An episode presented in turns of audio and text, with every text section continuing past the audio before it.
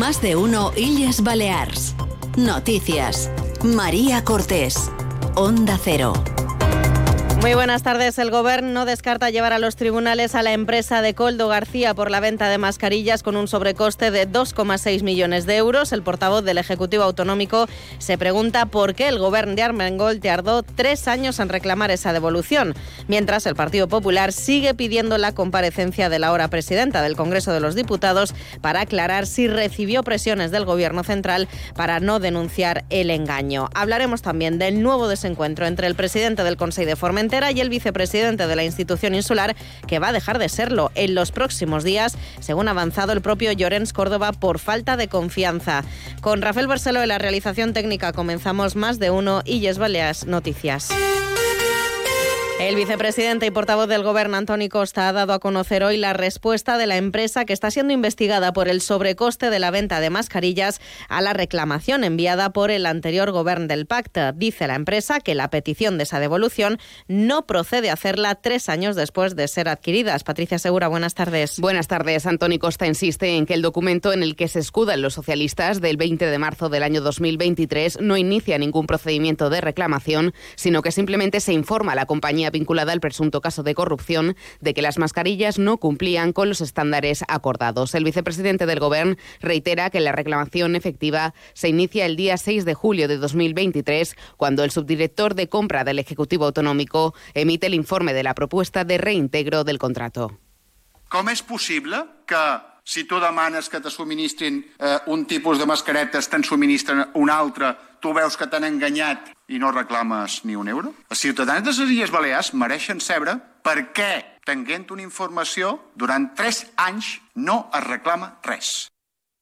El vicepresidente del Gobierno también ha hablado incluso de que el Ejecutivo Autonómico podría haber sufrido una estafa. Además, ha insinuado que Ábalos podría haber presionado a alguien del anterior equipo de gobierno de Francina Armengol para frenar el proceso de reembolso de la cuantía reclamada por la institución. Asimismo, exige conocer quién y con quién se contactó para formalizar la compra del material sanitario. Es va paralitzar el procediment de reintegrament perquè hi havia algú, no sé qui, que pressionava des de Madrid. El senyor Ábalos va demanar en algú del govern anterior que aquest procediment de reintegrament no es produís. El govern coneixia des del 2022 que la Guàrdia Civil havia demanat l'expedient. Com és possible que ben el que s'estava investigar. No es fes res. El Ejecutivo Autonómico ha asegurado que el procedimiento administrativo continúa y que se agotarán las vías legales para que los 2,6 millones de euros regresen a las arcas públicas de Baleares. También ha criticado que Armengol no haya salido aún a dar explicaciones. También el Partido Popular ha vuelto a reclamar hoy explicaciones de Francina Armengol en relación con esos contratos firmados cuando era presidenta de Baleares. Martí Rodríguez, buenas tardes. Buenas tardes. El portavoz adjunto del PP en el Congreso, José Vicente Marí, considera que las contrataciones la implican directamente a ella. Tiene que salir a explicar quién le ordenó contratar, en qué condiciones se, se contrató. Tiene que salir a explicar también si contrató bajo presiones o sujeta a presiones. ¿De qué se esconde la señora Armengol? El portavoz adjunto del PP en el Congreso, José Vicente María, ha evitado pronunciarse sobre el anuncio de expulsión del presidente del PP de Formentera, José Manuel Alcaraz, como vicepresidente y conseller de Promoción Económica y Administración del Consejo de Formentera. Tampoco ha querido entrar Mari en un cambio de postura de Llorens Córdoba como diputado autonómico. És una qüestió de govern de Formentera i és una qüestió que creiem que el prudent és que es pronunciï el president del, del, del Partit Popular de Formentera, el Partit Popular de Formentera. El presidente del Consejo de Formentera, Llorens Córdoba, asegura que esa expulsión del vicepresidente de la institución insular, José Manuel Alcaraz, se debe a falta de confianza. Tiene los detalles Manu Gón, desde Onda Cero y Vice Formentera. Todo ello durante un pleno extraordinario donde se iba a abordar la propuesta de regulación de Formentera.eco para esta temporada y que según el propio Córdoba se ha debido a distintas gotas que han colmado el vaso. i sobretot el que veig molt greu, molt greu, és intentar relacionar una relació entre un lletrat de sa casa i, i un secretari general de, de UGT i dir que pot ser que hagi allí alguna cosa amagada. Això ja em sembla que aquestes acusacions ja passen de ser res. Según Córdoba, la decisión es firme y por ello ha confirmado cuál es su intención a partir de ahora. Lo que vamos a tener que hacer es repartir entre todos los consellers lo que se pueda y lo que quieran admitir. Hay bastantes cosas, el tema económico, el tema de personal, el tema de, letrados, comercio, industria. Creo, vamos, hasta qué punto están dispuestos los consellers realmente a tirar para adelante. Hay que recordar que la última polémica viene de la contratación de un asesor jurídico a quien el Consell de Formentera pagará 1.200 euros extra al mes para que se haga cargo de temas relacionados con bienestar social y vivienda, aunque Córdoba ha alegado que todo ya se había acordado previamente.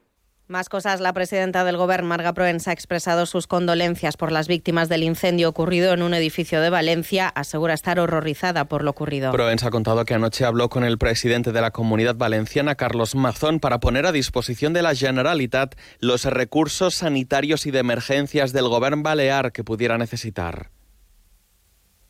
Evidentment, un missatge de condol a totes les famílies, en aquestes famílies d'aquestes eh, primeres víctimes eh, que s'han pogut eh, identificar, un missatge de prudència, encara queden també persones desaparegudes, un missatge de, de condol a tota la comunitat valenciana i també d'agraïment, de, de suport i de reconeixement no? en els bombers, en els cossos i forces de seguretat, que una vegada més mos han demostrat que, que se juguen sa vida. No?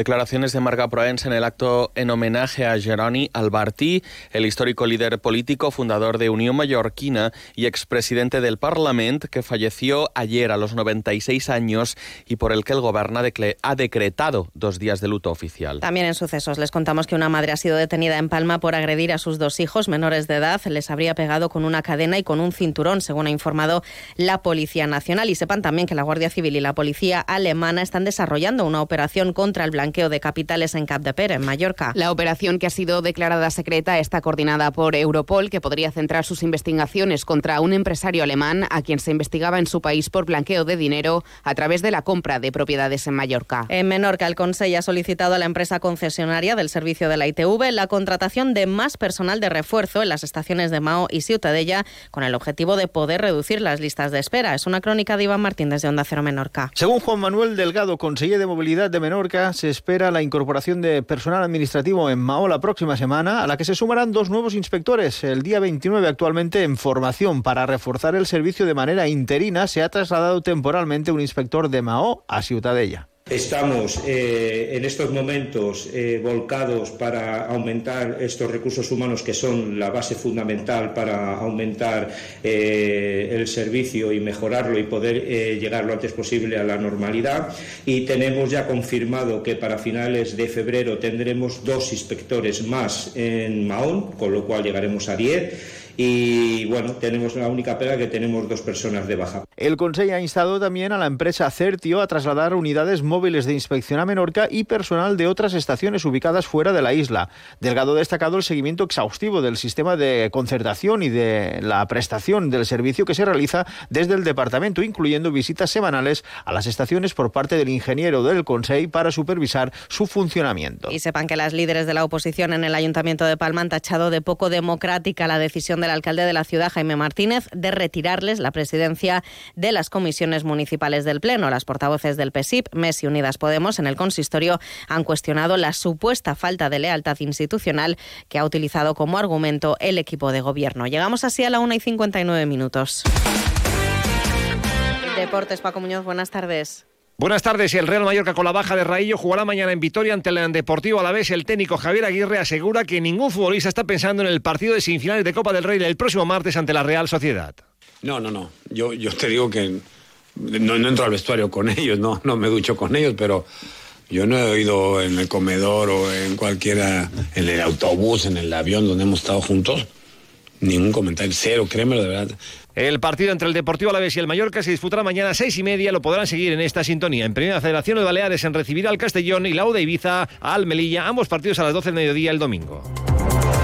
Así llegamos a las 2 de la tarde. Sigan con Noticias Mediodía en Onda Cero. La actualidad de Baleares vuelve a las 2 y media. Anillos Baleas en la Onda. Pasen una feliz tarde y disfruten del fin de semana.